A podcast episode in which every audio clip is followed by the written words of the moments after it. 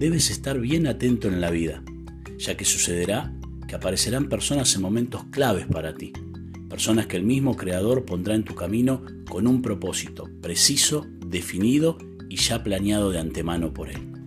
Debes estar con tus cinco sentidos bien alertas para darte cuenta de quiénes son estas personas. Cuando eso pase, no dejes pasar la oportunidad que tendrás de recibir de ellos lo que tengan para brindarte. Repito, no pierdas la oportunidad para tu vida que vendrá de mano de esas personas. Los llamaremos contactos de oro.